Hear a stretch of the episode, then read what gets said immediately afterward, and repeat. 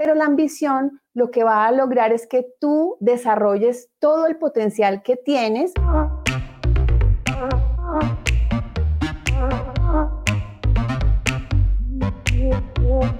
Acércate a las finanzas de manera simple y consciente para que tomes el control y disfrutes tu vida con intencionalidad. Soy Julio Cañas y esto es Despierta tus finanzas podcast. Un espacio con reflexiones, conceptos y tendencias para impulsar tu bienestar financiero en tus propios términos.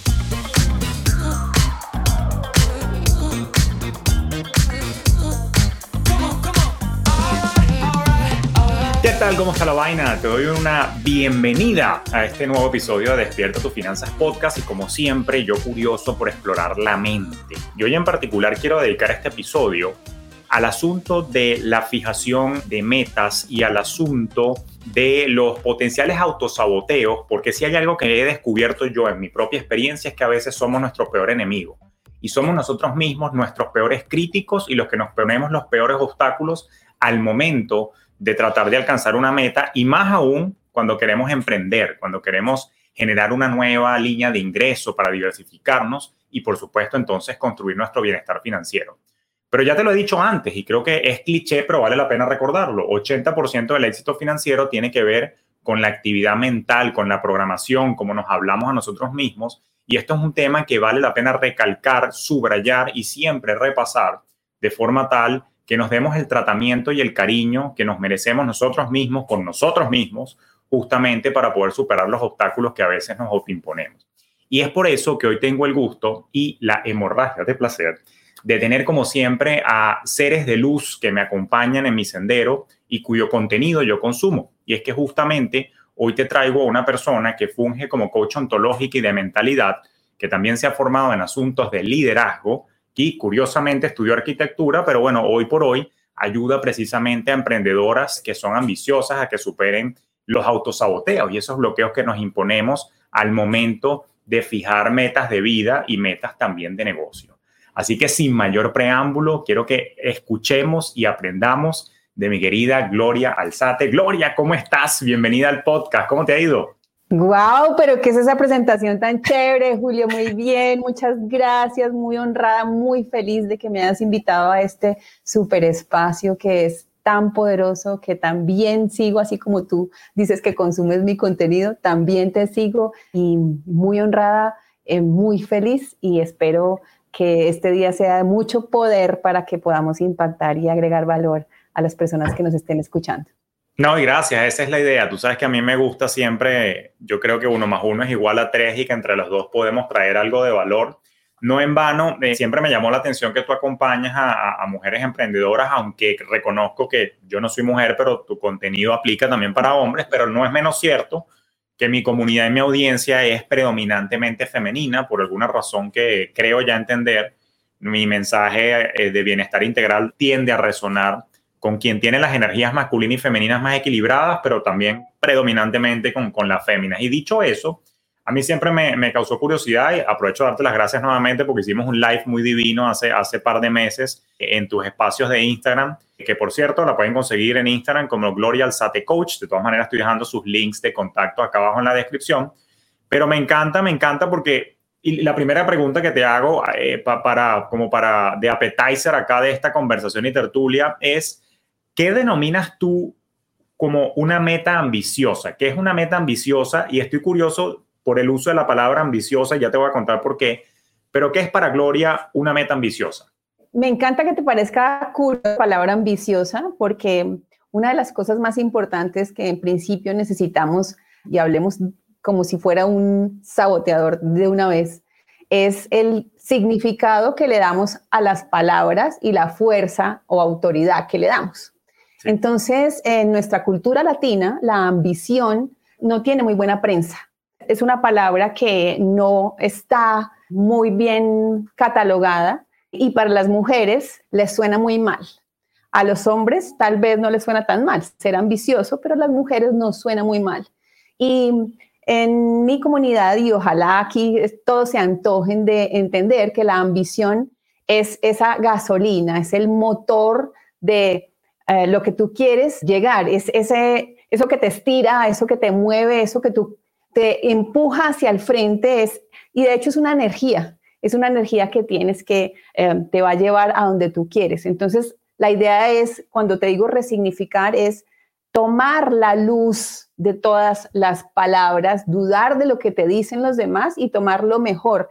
Y, y, a mí me encanta resignificar y la ambición es una palabra muy, muy poderosa. Ya teniendo meta ambiciosa, una meta es esa fuerza también que te estira al lugar que desarrolla todo tu potencial, desarrolla esa mm, capacidad que tienes, que sin duda tiene todo que ver con el desarrollo de tu felicidad, porque si nos damos cuenta, hay muchas personas que dicen, la ambición termina siendo como codicia y no, no es tal. Hay diferencias que se pueden marcar, pero la ambición lo que va a lograr es que tú desarrolles todo el potencial que tienes y por eso es que los seres humanos somos seres expansivos. Vinimos a aprender, a desarrollarnos y a desarrollar ese potencial y por eso siempre vamos a querer más. Y no significa solamente cosas materiales la ambición, sino todo lo que se desarrolla con relación a eso que yo quiero llegar y a la capacidad que tengo y a la versión que voy logrando de mí y a esa estructura que voy creando dada la meta ambiciosa que me pueda poner. No, genial, gracias por esa aclaratoria y diste en el clavo y te diste cuenta naturalmente por qué te pregunté por, por la palabra ambición, porque es que justamente es algo que yo he notado. Yo siempre cuento la anécdota de que a mí me marcó mucho cuando yo estudié teoría del desarrollo económico cuando estaba en la universidad y eso me paseó o, fue por la introducción a la explicación cultural, ¿no? Y, y yo siempre he estado contrastando las diferencias culturales entre el mundo anglosajón, léase inglés, Estados Unidos, Canadá, y el mundo latinoamericano. Y naturalmente he percibido eso tal cual que describiste, que la palabra ambición tiende a ser utilizada en el argot latino como un sinónimo de codicia, como un sinónimo de avaricia y naturalmente tiene una connotación negativa. Y fíjate qué curioso que la ambición en inglés, al contrario, tiene una connotación positiva, alguien que quiere lograr, alguien que quiere ser mejor, que quiere ser más. Y naturalmente, siento y corrígeme, pero yo he percibido justamente que el latino se minimiza, y ya vamos a empezar a hablar de los autosaboteos y eso, que a veces se minimiza por creer que es pecado aspirar a más, que no necesariamente quiere ser siempre más dinero, o, como decías tú, que me encantó, más posesión material, sino como que hacer más, ¿no? Y hay, hay, una, hay otras explicaciones que no voy a profundizar todavía, pero tiene que ver con el tema de que somos una cultura interdependiente, que a veces tenemos una suerte de, de lealtad a la pobreza, inclusive se le llama como que nos gusta mantenernos dentro del rebaño o la tribu que crecimos y no queremos ser un factor diferencial o como dicen en inglés un outlier del entorno en que crecimos. Entonces, claro, hay una serie ahí de creencias interesantes que justamente es lo que quiero explorar contigo, pero toda vez que quede claro acá que tener metas ambiciosas no es malo, es algo positivo, es algo natural, por lo que tú dices. Recientemente estuve por acá con el podcast también conversando con nuestra querida Liliana Torella y estuvimos hablando un poquito de los asuntos de grandeza y, es natural que el, que el ser humano quiera y aspire ser más. Ahora, en el entendido que tener una meta ambiciosa no es malo, no es menos cierto que me toma mucho tiempo asimilar el nuevo concepto y siempre voy a estar de alguna manera saboteándome. ¿Cómo funciona ese proceso mental y cuáles son esos saboteos que a veces nosotros mismos nos imponemos? Cuéntame un poco. Bueno, yo lo primero que creo que hay que aclarar un poco es qué es el autosabotaje. Ok. ¿Y qué es el autosabotaje? Realmente aquí es importantísimo saber es que son actos inconscientes realmente que aparecen en momentos precisamente que pueden suponer un gran cambio, ¿sí? Y tiene todo que ver en este caso con una meta ambiciosa, una meta financiera o un emprendimiento en sí. Y terminan siendo automanipulaciones inconscientes, te decía, porque tienen el objetivo de, de que tú permanezcas en tu zona cómoda. Esa es la más conocida zona de confort, pero a mí no me gusta decirle confort porque realmente nadie quiere salir del confort. O sea, el cerebro eh, no le gusta eso. Entonces, realmente hay que empezar a entender cómo funciona el cerebro Y al ser un objetivo, el mantenerse en la zona cómoda, desde el lugar de que el cerebro tiene solo dos direcciones fundamentales, es alejarte del dolor y acercarte al placer, pues estas automanipulaciones aparecen como mecanismo de defensa para evitar futuros sufrimientos, situaciones de estrés, situaciones de, em, de dolor. Y saber que es inconsciente es lo primero que se necesita para quitarse un poco de peso. Porque cuando decimos autosabotaje, ya sabemos que ahí nos estamos cargando algo y entra el autocastigo. Entonces es súper importante saber que esto es un mecanismo eh, que está diciéndote tu cerebro está funcionando bien, eh, está haciendo la tarea que tiene que hacer. Entonces, eso es en principio lo más importante. Eso es el patrón mental del autosaboteo. Ya hablar de autosabotaje en principio de relacionado ya con una meta, hay varios factores principales, pero hay dos supremamente importantes y el primero es, el primer factor de autosabotearte es que no sepas realmente qué es lo que quieres. Es lo primero. Si tú no estás conectado, conectada realmente con algo, aparece la procrastinación, que es un autosaboteo, pero la profundidad, hay muchos patrones de autosabotaje, pero la profundidad la tienen dos cosas, la que te decía, no saber qué es lo que quiero y el segundo es no tener ni idea quién eres tú. Ahí te quedaste callado. No, que estaba, estaba meditando eso y es que me resonó y estaba procesando una idea que porque se conecta con algo que yo he explicado en otros, en otros episodios. Y es que tiene que ver el no saber quién eres tú y no saber lo que quieres. Me parece bonito validarlo contigo también, porque justamente yo digo que cuando no tienes una conexión emocional con tus metas, naturalmente pierdes motivación. Y te, doy un ejemplo financiero para, para que lo deconstruyamos juntos. Fíjate lo siguiente, todo el mundo sabe que tiene que hacer un presupuesto, pero si yo te digo a ti, haz un presupuesto, es una sugerencia estéril, no está conectada con ninguna meta, no está conectada con absolutamente nada, tú no sabes para qué quieres hacer el presupuesto. Pero si yo te digo esto, Gloria, vamos a hacer un presupuesto para optimizar nuestro uso del dinero de forma tal que consigamos maneras de ahorrar para irnos de viaje en diciembre. Y si tú conectas emocionalmente con lo que quieres hacer y con una meta que te emociona y te da alegría, ahí tú sí vas a presupuestar. Pero en ausencia de claridad y en ausencia de conocimiento de hacia dónde quieres ir con precisión, entonces tú procrastinas, es lo que dices tú, al menos a nivel financiero procrastina, pues no, no, no le prestas atención al presupuesto y ese tipo de cosas. Qué interesante esto. Ahora, ¿cómo propones y cómo has trabajado y cómo has vivido el tema de tener un poco más de claridad con respecto a quién soy y quién quiero? ¿Qué quiero lograr? Primero, no, no saber qué es lo que, que se quiere conseguir. Eh, básicamente hay un ejercicio que yo pongo y es, siempre hay un sueño o un deseo que no le hemos puesto título o no lo hemos escrito, pero que generalmente nos ronda y lo tenemos en los sueños y él se duerme, pero él vuelve y aparece, él vuelve y saca la cabeza, pero es algo que ronda y ronda y ronda y ronda y de algún modo las cosas que más nos retan es las que más le hacemos el quite o las que decimos que por ahí no es o que dudamos, pero una importantísima manera de saber, y eso es algo que tú dices, la conexión, yo lo llamo ancla, es que si ese sueño que estoy teniendo dormido, que se ha despertado, ese sueño engavetado, por decirlo de alguna manera, me va a llevar a moverme, a querer conocerme, a querer estirarme independiente de todo lo que pueda esto significar, porque significa mucho, significa crecer, estirarse significa incomodarse, pero el, yo soy muy partidaria, Julio, no sé si, eh, de pronto lo, has visto en mi contenido. Eh, la vida se disfruta con todas esas estiradas. La vida se disfruta con, desde el asombro, de quitarle la sombra a las cosas.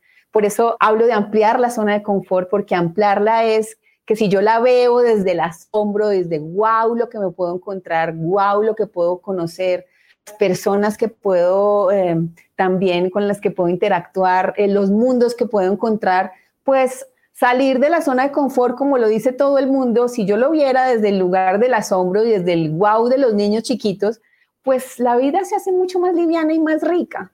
Entonces, ¿cómo yo tomo esas metas ambiciosas desde ese lugar y también desde el lugar ancla y es para qué quiero mi meta ambiciosa, que es lo que tú estabas diciendo ahorita, ¿sí?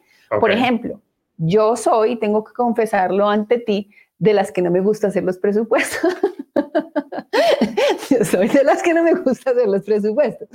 Pero yo me puse detrás de mi meta ambiciosa, hay un ancla que yo tengo y es que yo quiero ser la generadora de las vacaciones de mi familia a donde quieran y cuando quieran. Ok. ¿Sí? Entonces, esa es mi ancla que está detrás de mi meta ambiciosa que ya tiene que ver también con mi pasión, con lo que más amo hacer, con lo que, con lo que vibro, con, con, la, con lo que me hace feliz. Entonces, tienen que haber esos componentes para que tú realmente quieras estirarte. Entonces, lo primero es determinar cuál es esa meta, que esa meta tenga conexión, que esa conexión tenga unas anclas para que tú realmente cojas y digas, yo aquí me voy y voy a querer explorar y me voy a permitir hacerlo del asombro, el del disfrute y bueno, vamos con todo de aquí para adelante con lo que aparezca, porque esa es la dicha de tener metas ambiciosas y de, y de ponerles ese sabor. Qué bueno eso y qué curioso que, me, que, o sea, que deje el ejemplo, porque fíjate que viene el clavo cuando yo estaba ilustrando el caso, justamente es lo, es lo, es lo que sentiste tú, pero, pero, pero dime sí o no, dime sí o no, si lograste eliminar la, la, procrastinación, por ejemplo, de hacer un presupuesto justamente cuando lograste ya conectarlo con eso que te gusta, que es lo que quieres lograr y que tenías la ambición de decir, yo me llevo a mi familia de vacaciones, chico, y para esa vaina voy a utilizar un presupuesto. ¿Cierto? sí, funcionó? Claro que sí, precisamente cuando está detrás el ancla y cuando está tanto el deseo y está con el vehículo correcto, es diferente, como que, como que si te dices, póngale cuidado a tal cosa, pero como que no hay por qué, mm, es lo que empiezo a dejar de atrás, es lo que empiezo a dejar atrás, es lo que no miro, es lo que creo que no es importante y no hay conexión verdadera con, con esa rueda que es de integralidad, de plenitud, de, de que todo finalmente se toca. Y por eso tú decías antes cuando arrancamos que tu público es más de mujeres, porque realmente ah, hablas mucho de bienestar integral y ahí es cuando empieza a darse cuenta por mm, las personas que hay que tocar todas las áreas de la vida para realmente que esa rueda funcione y ruede, ¿sí? No hay piezas que no importen, no hay piezas que no sirvan. Por ejemplo, hay algo súper interesante que estoy entrenando a, mis alumnas, Julio, y, te lo quiero contar. Hay, hay un tema de una dieta mental cerebral, ¿sí? Y tiene que ver con, ¿no sabías eso? Dieta mental cerebral, no, no, no, háblame más ya, quiero saberlo todo, cuéntame de eso. bueno, resulta que el cerebro tiene unas ondas, de eso sí debes saber, unas ondas cerebrales que son cuatro, son realmente cinco, pero las más conocidas son las ondas beta, gamma, teta, alfa y las ah, delta, ¿sí? Delta. Todas tienen que ver con el funcionamiento del cerebro y con lo que vibramos y en la frecuencia que estamos y desarrollan diferentes patrones durante el sueño y durante el día. Para no hablar en profundidad de todas, las ondas gamma son esas ondas que eh, están relacionadas con la meditación y con la conexión con la intuición. La dieta mental, eso más o menos eh, se lo lo hicieron unos neurocientíficos en el 2011 y ellos hablan sobre la importancia de que tú tengas el trabajo de todas tus ondas cerebrales durante el día, porque las ondas beta son las más usadas. Las ondas beta son las que las de la actividad, las de la tarea, las del enfoque y esas son las que culturalmente estamos completamente invadidos durante nuestro día.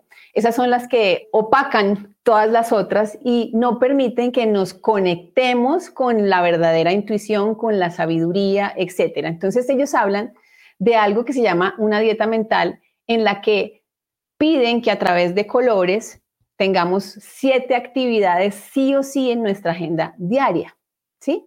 Entonces, ¿cuáles son? La primera es dormir con un sueño de calidad. El sueño de calidad sí o sí determina las potencias de dos ondas, la delta y la teta, pero estas que hacen o ellos que dicen que tu día no empieza en la mañana, sino tu día empieza desde la noche anterior. Tú preparas esa noche y te duermes en tranquilidad, etcétera, con una respiración y tu día empieza desde la noche anterior. Otra em, color o otro mm, em, elemento de la dieta es no hacer nada. Es tiempo de no hacer nada. Pero aquí hay algo importantísimo y es que en todas esas actividades tú estés completamente presente, que te regales el regalo de la presencia, que quiere decir tu esencia presente. Porque si no es así, tú no vas a hacer que esa dieta funcione tal cual como un buen plato. Eh, la otra es la actividad contemplativa. La actividad contemplativa son esos momentos de reflexión, de meditación, de introspección, eh, y eso también potencia otras ondas. Eh, otro mm, elemento de la dieta es la conexión. Esa es la conexión con otros, eh, cómo te relacionas, cómo te ríes, cómo juegas, em, cómo te conectas verdaderamente en una conversación a través de tus ojos, a través de la mirada, a través de los gestos. Em, la otra es el juego, es tu tiempo de creatividad, ese es un súper potenciador de ondas gamma. Eh, el ejercicio físico, no solamente mm, el ejercicio pues en un gimnasio, sino el bailar, el conectarte con el moverte, es potenciador también de, ondas gamma, que la idea es que las que más se puedan potenciar sean las gamma, y el tiempo de hacer, que es el que dedicas a realizar eh, tareas fijas, um, objetivos eh, y a cumplir objetivos. Esas son potenciador de ondas beta, pero las ondas beta son las que culturalmente, em, por este movimiento em, tecnológico, etcétera, mantenemos completamente conectados. Entonces hay una saturación de ondas beta y la idea es que si se incluyen todas esas actividades en tu dieta mental, o sea, durante el día, así sea un corto tiempo como entrenamiento, eh, para que a través de la recurrencia y la repetición haya eh, una sanidad de algún modo, que tus ondas estén más en balance, es fundamental. ¿Para qué? Para no generar un saboteador que es el burnout que me imagino que lo has escuchado.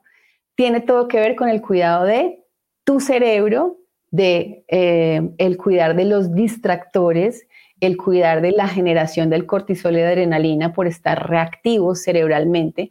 Y esa dieta para mí ha tenido unos resultados increíbles porque yo las programo Mira, tú no vas a creer, pero yo hace un tiempo decía programar, yo, decía, no, ¿cómo planea la gente el día? ¿Cómo planea la gente cosas? A mí me parecía terrible tener todo planeado. Y no es que sea tan estricta, pero yo soy, al ser arquitecta, lo que hago es que como uso mucho color, entonces los colores me llevan a, ah, están todos los colores de mi ensalada aquí, tengo tiempo de no hacer, tengo tiempo de jugar, tengo tiempo de pararme y bailar o de hacer ejercicio pero lo que sí es que tiene que hacerse desde la conciencia plena.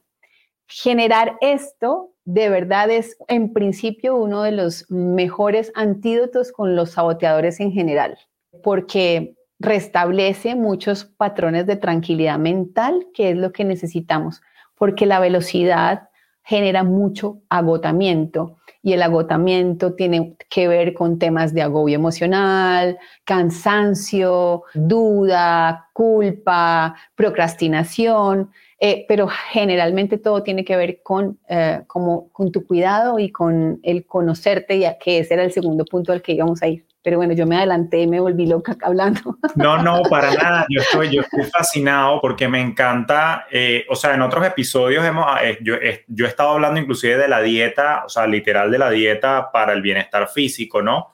y he tenido invitadas que nos han acompañado. De hecho, he tenido tres episodios donde he hablado de cosas de alimentación, porque me parece que es importante esto, pero me parece muy lindo que traigas este concepto de la dieta mental, que no lo había escuchado como tal, pero me parece maravilloso porque todo lo que dijiste casualmente yo lo aplico, solo que no lo había empaquetado en ese concepto de dieta mental. Por ejemplo, tienes toda la razón. Un día exitoso mío o un día cualquiera comienza en la noche anterior. Yo, por ejemplo, soy muy religioso con, no de religión, sino religioso con dormir.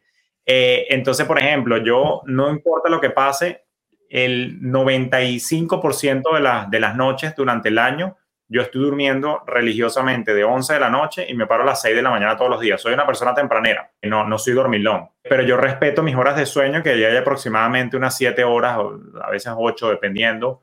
No quiere decir que un sábado no me pare un poquito más tarde, más si tengo alguna suerte de malestar físico, lo que sea, pero lo que te quiero decir es que respeto mucho el descanso de mi cerebro. Te quiero confesar una cosa, pero no, no, no, voy a, exagerar tampoco la, la situación lo que más me ha costado, y eso lo conté en un episodio donde yo estaba hablando de la sociedad del cansancio y de la filosofía esta italiana del dolce farniente, la, la, dulzura de hacer nada, me, me, costó mucho adaptarla a mi estilo de vida porque yo contaba en ese episodio que yo sentía que estaba no siendo productivo, que no estaba haciendo algo que sumara mis metas.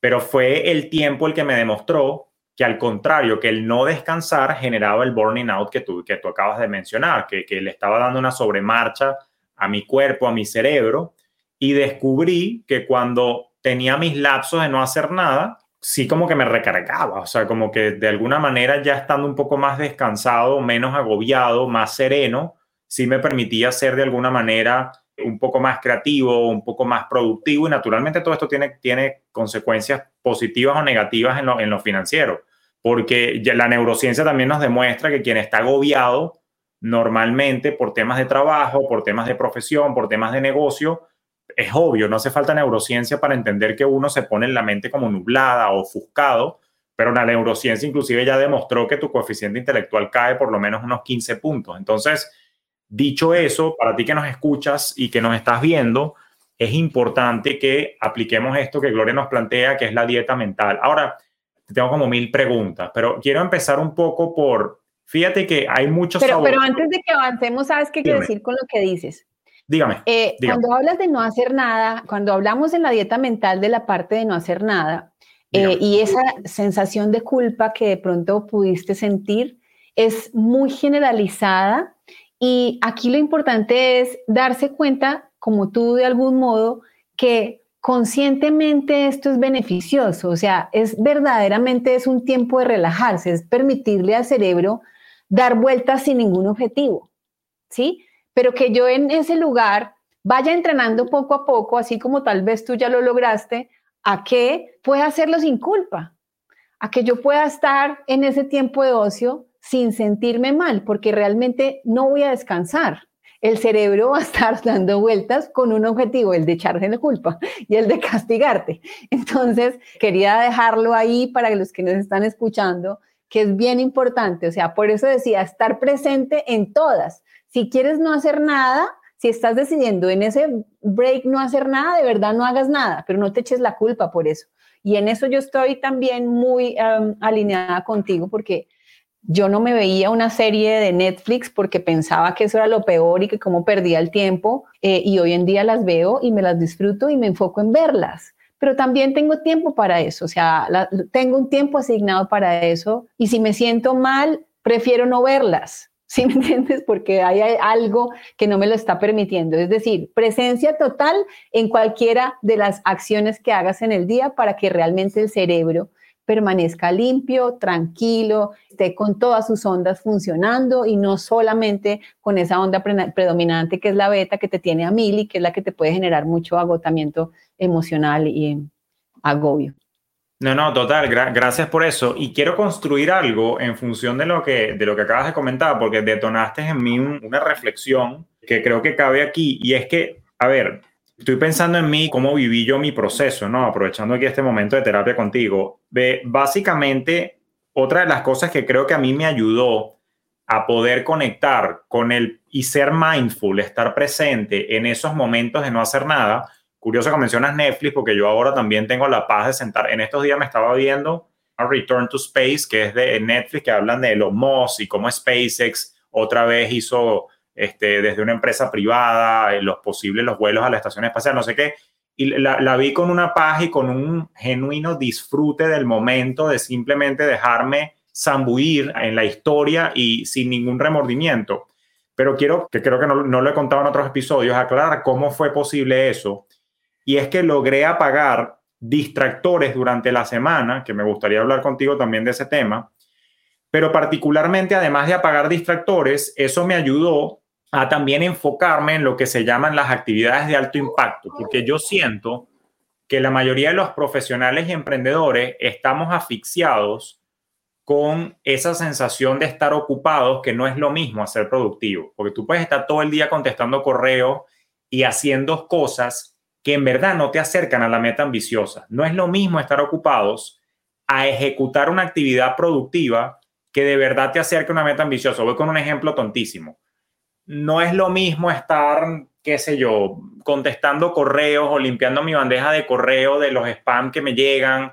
Eso no me lleva a nada pero si yo estoy, por ejemplo, redactando una nueva guía para mis potenciales clientes, una guía que me sirva, como dicen en mercadeo, de lead magnet para atraer nuevos clientes, eso es una actividad de alto impacto que me lleva a mi meta ambiciosa de impactar, por ejemplo, en mi caso, a un millón de hispanas e hispanos eh, con sus temas de finanzas. Entonces, lo que creo que también, y quiero saber tus insights al respecto, es, es cómo apagar, porque es un saboteador, el tema de los distractores y cómo saber priorizar y discernir qué suma y qué no suma a mis metas ambiciosas, porque siento que la gente todavía, la mayoría no sabe hacer esta matriz Eisenhower de, de, lo, que es, de, lo que es urgente, lo que es importante, lo que hay que delegar, lo que no hay, lo que, no hay que delegar. Eh, ¿cómo, ¿Cómo sugieres tú desde el punto de vista del coaching que la gente se centre un poco más para que no se la, lleven, no se la lleven las distracciones? Bueno, mira, ahí hay, un trabajo de conciencia importante que desafortunadamente mm, se toma muy a la ligera. Eh, y hoy en día eh, el enemigo, el enemigo que, que necesitaría ser más amigo realmente es el celular. El celular es el distractor número uno, pero sobre todo no solo en términos de lo que yo quiero lograr en el día, sino de que ya el cuerpo incluso está muy, ya tienes muy incorporado el movimiento de tomar el celular cada segundo, así no esté sonando, así no esté vibrando. ¿Sí? ¿Por qué? Porque la recurrencia y la repetición hacen que tú estés buscando, lo estés buscando y lo estés cogiendo, ¿sí? Y aparece sí o sí el muy ya conocido multitasking, que desafortunadamente es un súper desordenador de las ondas cerebrales, es un súper desordenador de todas mis actividades del día, pero es un generador de, dopamina, de adicción, de, que yo quiera estar cogiéndolo porque ya desde la mañana generé reactividad. Desafortunadamente, el, eh, el distractor duerme al lado o sea, no estoy hablando de mi esposo, estoy hablando del celular que duerme en la, mesa de noche. Entonces, lo primero que tú coges es el celular en la mañana. Creo que en Venezuela se dice agarra. Ah, se agarra el celular ah, en, la, ah, en la mañana. Y eso hace que tú entres de una vez en una onda de reactividad durante el día. Y ahí trayendo un poquito lo que tú estabas diciendo, con esa con ese centramiento que lograste y disfrutaste, realmente estás entrenando el estar presente y el no estar reactivo.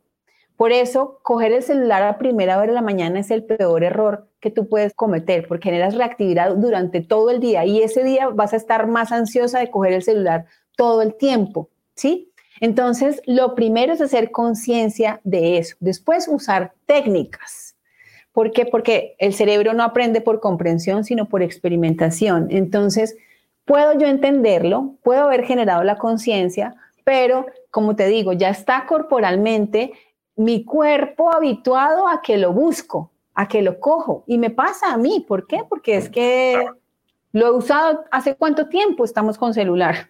Entonces, mm, cuando o cómo lo entreno, cómo, cómo lo enseño a entrenar, es básicamente con técnicas muy simples de productividad, pero eh, con adiciones, con movimientos. Entonces yo me llevo el celular eh, con la técnica de Pomodoro. Yo trabajo, cada quien va mirando cómo lo hace. Yo logro concentrarme 30 minutos, pero yo dejo el celular en la cocina o en otro cuarto y a los 30 minutos eso hace que yo obligatoriamente me pare me paro, voy, miro, exclusivamente eh, respondo lo que sea exageradamente necesario y vuelvo a concentrarme durante 30 minutos. eso va haciendo que haya de algún modo un poco de limpieza con mi reactividad y poco a poco yo voy realmente centrándome en una sola actividad y entrenando a mi cerebro que desafortunadamente o, la mayoría de nuestros cerebros están mal criados, mal criados. Pero en esto sí les pido que lo hagan con muchísimo amor, porque es que tal cual un niño, el cerebro no te lo puedes ganar de enemigo. Busca aliado, o sea, trátalo bien, entiende que tú, por más que eh, hayas entendido algo, eso no va a ser algo que incorpores inmediatamente. Entonces tienes que respirar. Yo les invito a respirar cuando empiecen a hacer multitasking o cuando vayan a tomar el celular porque les pica si es que no son capaces de dejarlo en otro lugar. Eh, respirar y volver. Y en el día empezando se la van a pasar respirando. Yo tengo alumnas que me dicen, hoy hiperventilé, pero es súper importante que vayan dándose cuenta que esto es un paso a paso y que el llegar a hacerlo realmente hace que uno se hiperenfoque, le rinda y ese sea un saboteador menos. No, no, me encanta lo que explicas. Para quien no conoce, si me estás escuchando o viendo y no conoce la técnica del pomodoro, es una técnica que viene justamente de un relojito de cocina que tenía un formatito y una, y una forma de, de, tomatito. Y normalmente son técnicas para que tú en un lapso de 20, 25, 30 minutos pongas un relojito y no hagas absolutamente más nada que la actividad que estás haciendo en ese momento. Yo lo, aplique, lo aplico mucho, lo del pomodoro, ya mi pomodoro se extendió a una hora. Y que, quería comentarte algo curioso. Yo hace unos años leí un estudio que hicieron, si no me equivoco, espero no equivocarme con esto, pero creo que fue la Universidad California Irving, sacó un estudio hace unos cuantos años donde ellos revelaban con estudios del cerebro y temas de concentración y focus eh, que hicieron en un muestreo de estudiantes, ellos determinaron que toma, le toma al cerebro aproximadamente unos 23 minutos y medio reanudar con plena atención una actividad en la que ya traías momentum. ¿Qué quise decir? En español quise decir, si tú estás redactando una, algo, estás escribiendo algo y de repente suena el celular y te volteas y contestas con inmediatez un WhatsApp y el WhatsApp probablemente era una pendejada, no necesariamente algo de valor, y lo vuelves a poner allí, cuando te vuelves a, la actividad, en verdad te va a tomar 23 minutos tener el momentum cerebral para estar concentrado. Pero es que resulta que en esos 23 minutos ladró un perro, pasó una mosca, sonó una ambulancia, eh, te, interrumpió un compañero de trabajo, volvió a sonar otro WhatsApp. Yo no sé dónde fue que leí, pero básicamente esto sí te lo debo porque no me acuerdo la fuente, pero en algún libro o en algún estudio leí que uno tiene aproximadamente 15.000 interrupciones al día. O sea, si sumas todos las cosas que pasan en tu entorno sumado a la cantidad de mensajes que te llegan, interrupciones de tus hijos, no sé qué cosa. Entonces, qué importante es crear esos espacios de, concentración y mindfulness pleno para la productividad que tú propones. Yo siento que eso ha sido uno de los secretos de mi éxito, que he creado esos espacios en el día, he hecho lo que llaman una técnica del time boxing, que es, como dices tú, no se cumple siempre con perfección, pero por lo menos es un dibujo de cómo quiero que funcionen mis días. Entonces, de tal hora a tal hora, hago esto, de tal hora a tal hora, ok, espacio para reuniones, de tal hora a tal hora, mi espacio para yo grabar podcast y concentrarme de qué es lo que quiero grabar en los próximos episodios. Pronto, que ya, ya estoy empezando a hacerlo, de tal hora a tal hora, escribo mi libro. De tal hora a tal hora estoy con la familia. Los fines de semana no hay trabajo, ahí es espacio para mí, espacio para la familia, espacio para el Netflix, pero quiero validar eso, que efectivamente así me ha funcionado y es lo que me ha permitido avanzar de una manera acelerada en mis metas ambiciosas de impacto y es lo que me ha permitido, muy modestia aparte te lo digo, es lo que me ha permitido crecer el movimiento FinTech a las escalas y en las esferas de que está ahorita. Y yo no considero que yo soy Superman, o sea, simplemente logré entender cómo fluir mejor con mi tiempo apagando las distracciones. Ahora, Siento que hay otros saboteadores por allí también, además de la, de la distracción per se y ese tipo de cosas. ¿qué, ¿Qué otras cosas has visto tú y has observado entre las emprendedoras con las que has trabajado? Bueno, en principio empecé a hablar de que habían dos cosas eh, en profundidad, las que eran generadoras de los mini saboteadores, como los saboteadores máster. El primero era no saber lo que realmente se quiere conseguir y el segundo es no tener ni idea de quién eres tú. no tener ni idea de quién eres tú es no, no conocerte, no saber, no saber que es supremamente importante no solo conocerte, sino volverte experto en ti mismo. ¿Sí? Cuando tú realmente te vuelves experto, tienes toda la capacidad de saber con qué equipo cuentas para el viaje al que vas, en este caso el de ambicioso. Entonces, se hace súper importante que empieces a conocer cómo está tu relación contigo, cuál, cómo es, ¿Es de, buen trato, es de maltrato, eh, es, generadora de bienestar, eh, eres tu peor juez. Todo eso tiene que ver con qué, con cómo voy a andar, ¿sí? Para saber qué tengo que ajustar. Otra cosa es la que estábamos hablando hace un rato y es, ¿conoces realmente cómo funciona tu mente?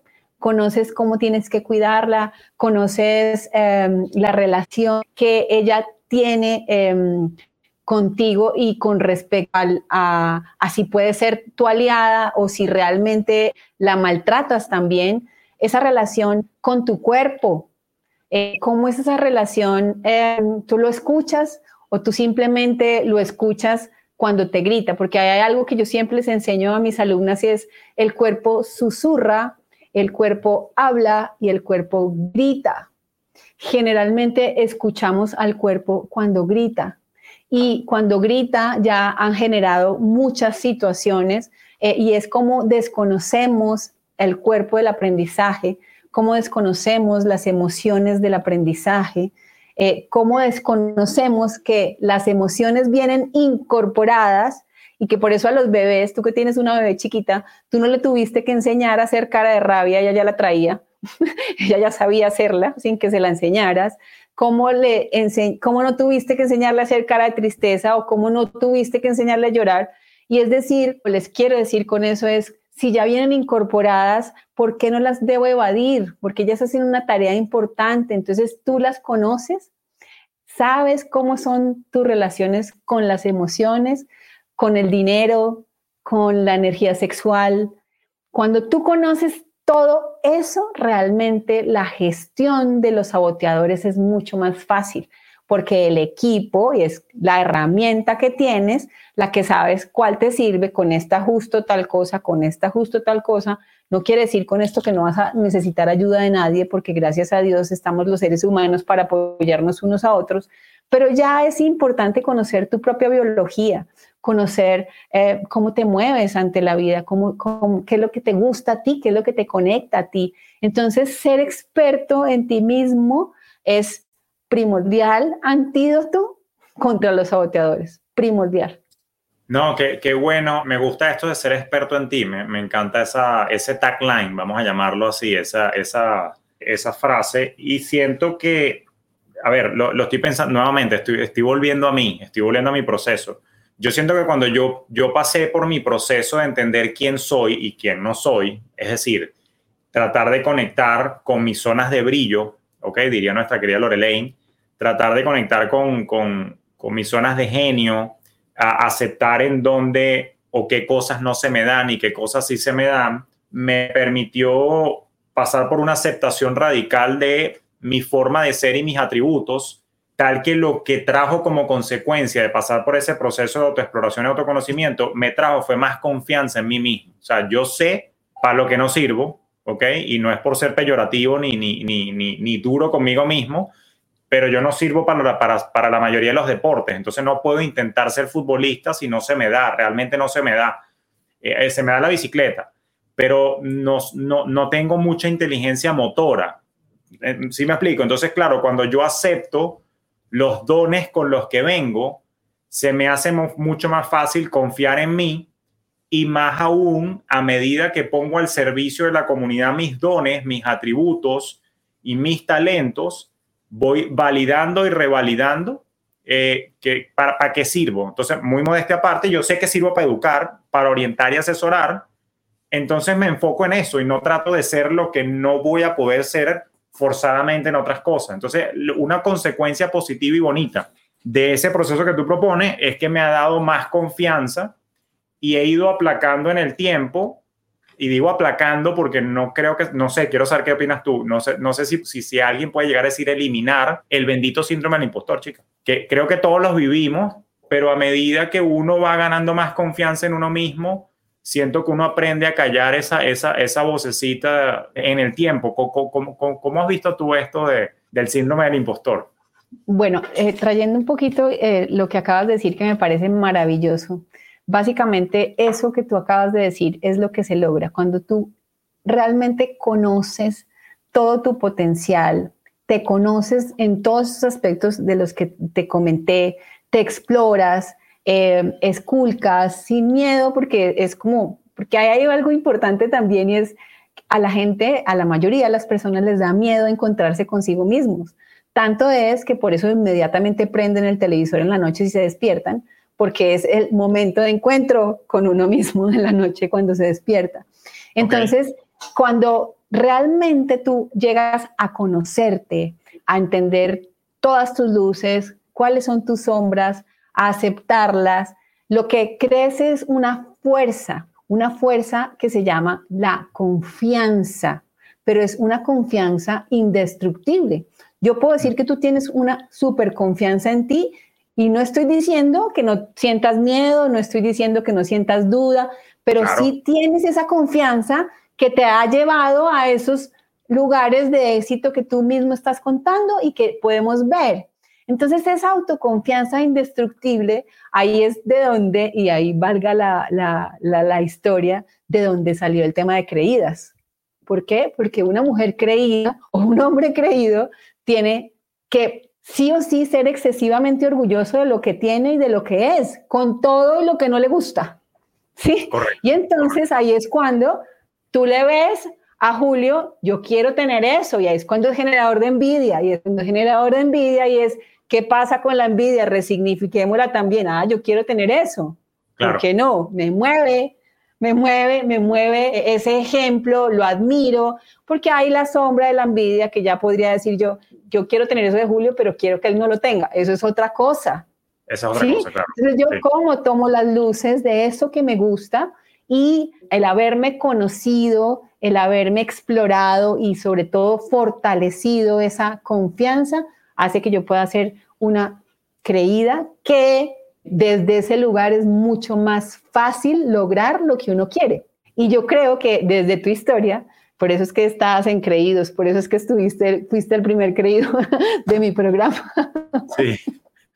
Quiero decir que hasta creo que es primera vez que estoy vociferando esta reflexión, porque claro, esto es un proceso mental que yo he vivido, pero primera vez que con alguien, por eso te digo, a, veces estos episodios parecieran que fueran más terapia para mí que otra vaina, pero primera vez que lo articulo públicamente, que eso es lo que yo siento que ocurrió en mí, y hay algo que, que yo creo que nos permite lograr metas ambiciosas, particularmente en lo financiero, y esto va a sonar también como con un dejo de mercadeo, ¿no? Algo así como con marquetero, pero ponte tú, o sea, para tú poder atraer oportunidades, por ejemplo, en tu caso y en mi caso, que lo que vendemos es conocimiento y transformación, o sea, ¿quién quiere dejarse guiar y asesorar por alguien que es inseguro. No es que yo sea 100% seguro, no es lo que estoy diciendo. Tienes toda la razón, yo tengo mis días de duda, tengo mis días de tristeza, tengo mis días de, incertidumbre, pero cuando reconecto con mi esencia, quién soy, y recuerdo que paulatinamente he ido logrando las cosas, logro sobreponerme a, eso, a esos microsaboteadores que surgen por allí. Pero lo cierto es que el, el otro beneficio de confiar en quién eres y tus atributos, uno irradia esa seguridad que atrae atrae clientela, atrae seguidores, atrae audiencia que te escucha en el podcast y que se ha traducido en mi caso, sí, en unos beneficios económicos interesantes que, que son necesarios. Entonces, yo creo que la invitación a ti que nos escuchas y que nos ves es, haz las paces con quien eres y mi humilde opinión, esta es mi opinión, dime, dime tú qué opinas, Gloria, pero yo siento que todos somos útiles en el mundo y cada quien tiene una inteligencia y un talento que alguien más necesita. Yo no tengo talento culinario. Tú te quieres burlar de mí, eh, como dicen en Venezuela, chalequearme, bromear conmigo, reírte de mí. Ponme en una cocina. Yo no tengo inteligencia culinaria. Es verdad, mi esposa se, se, se preocupa y mortifica cada vez que yo entro a hacer un desayuno porque no ha habido una vez en el último año que tengo en esta casa que yo intente hacer algo en la cocina que se prendan las alarmas y nos llamen los bomberos a ver si estamos bien, porque hasta, se me quema el agua. cuando la, la, la, la caliento, que, que, es imposible. Se quema la olla. Se me quema todo. Entonces lo que te quiero decir es, claro, hay ciertas áreas en las que yo sé que no funciono y a veces hasta me frustro porque digo, pero ¿cómo, no, cómo puede ser? Pero ya yo hice las paces de que, bueno, no se me da. Habrá gente que no se le dan ciertos atributos, pero lo importante es que todos tenemos algo de valor para dar y en la medida que logremos dominar ese saboteador del impostor y que entendamos que hay alguien que sí necesita mi talento y eso que yo sé, vamos a empezar a ganar más confianza y de verdad que eso ayuda. Gloria, a mí esta hora me ha pasado, mira, pero volando y yo creo que aquí vamos a tener que tener parte 2 y 3 para poder ayudar a nuestros creídos y creídas. Pero mira, yo no puedo finalizar esto sin antes que nos cuentes un poco, cuéntame en qué andas, qué estás haciendo, quienes queremos seguir aprendiendo de ti, qué tienes para darnos, qué nos recomiendas, cuéntanos un poquito de tus actividades, tanto en las redes sociales como fuera de ellas, para saber cómo nos podemos apoyar en ti. Bueno, eh, yo tengo un programa, un programa premium precioso que precisamente se llama Creída e Imparable. Es un programa que em, está tres veces al año. Este año está en curso en este momento. Eh, mm, solamente voy a tener uno, un programa más en el año. Eh, tengo constantemente invitados en mi comunidad. Mi comunidad se llama Creídas. Invitados los viernes generalmente y mucho contenido de valor eh, que tiene que ver con eh, esos saboteadores, con el perfeccionismo, con la ansiedad, con la frustración, con la comparación, con el autocastigo, que son todos esos mini saboteadores que salen de esos dos másters que hablamos, el agotamiento emocional. Y bueno, eso es lo que básicamente hago, hiper enfocada en ese programa que es maravilloso, un programa de 12 semanas, tres meses en compañía eh, mía, con mucho aprendizaje de la experiencia eh, y básicamente eso es lo que hago, acompañar a esas mujeres emprendedoras a que superen esos saboteadores que les impiden lograr sus metas más ambiciosas. No, no, buenísimo. Y sin ánimos de, ponerte contra la espada de la pared y compromisos públicos, pero bueno, yo aspiro a seguir contando con tu presencia y colaboración en mis espacios y seguramente aspiro a tenerte invitada también en mis programas de mentoría de, emprendimiento y finanzas, porque, repito, sin la parte mental los números no van a traer los resultados que estamos buscando, porque naturalmente los números son no más que la manifestación de cuáles son nuestras acciones y esas acciones de alto impacto, como las definí hace un rato, no existen si no tengo en orden todo eh, este sentir y, ese equilibrio emocional. Y lo que me gustó es que trajiste, eh, me encantó toda la conversación, pero entre otras cosas, lo de la dieta mental y lo de, vamos a tener que profundizar más adelante con respecto al tema de las ondas, porque es algo, algo neurocientífico que yo mismo no he abordado en ningún episodio, pero sin duda hay que saber regularlas y utilizarlas. Un último dato, yo para estimular ciertas ondas durante el día, escucho en YouTube ciertos videos que son de lo que llaman ondas binaurales, eh, que se tienen que, se tienen que, escuchar a juro con audífonos para que las diferentes megahertz que hay en, en el audio activen justamente las ondas que queremos estimular para cierto tipo de actividades. Yo soy muy apasionado por, por el, hacking mental y, naturalmente ahorita estoy incorporando mucho de eso, muchas técnicas, muy buen dormir, eh, mucho de grounding. Ahorita estoy empezando a educarme porque soy un ignorante en eso, en la parte alimenticia, alimentos que sean energéticos, que, que estimulen el cerebro. Se dice que todo lo que tenga formita de cerebro, eh, normalmente ayuda al cerebro, la misma naturaleza te da los indicativos de que debes comer para ciertos órganos de tu cuerpo. Y eso, entre descanso, distracción intencional, eh, me, refiero no a, los distractores, sino eso, ver Netflix porque estás haciendo nada, eh, contacto con la naturaleza. hay que trabajar en, en, mantener ese sano equilibrio porque si no los resultados no van a ser satisfactorios, créeme, te lo digo, en, la parte financiera, que, bueno, que es lo que motiva este podcast en líneas generales, pero aunque sabemos que es de bienestar integral. Gloria, no, me resta más que darte las gracias por, por sacar espacio a tu agenda y estar acá con nosotros. ¿Alguna recomendación final?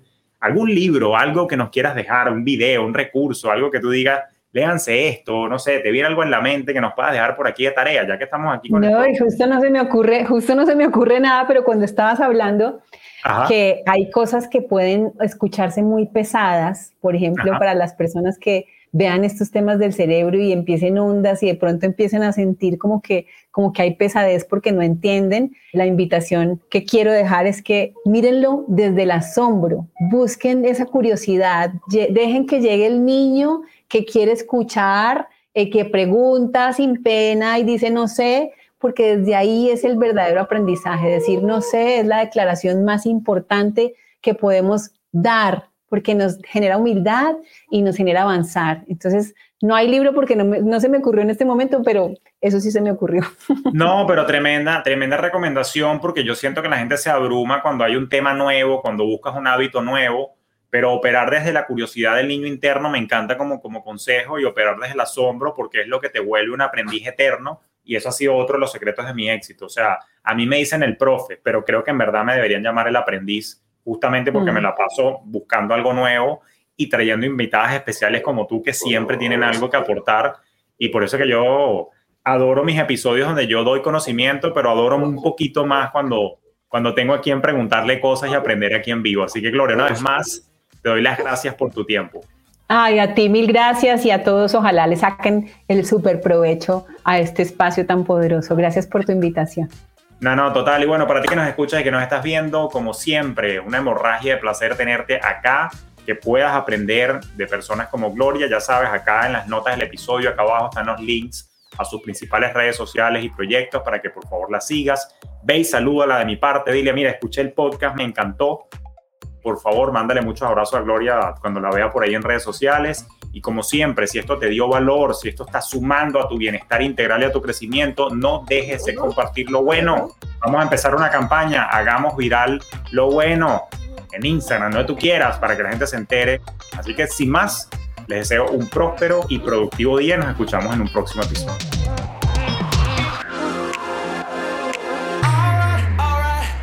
Esto fue Despierta tus finanzas podcast con Julio Cañas un espacio presentado por Fintelhop para impulsar tu bienestar financiero en tus propios términos.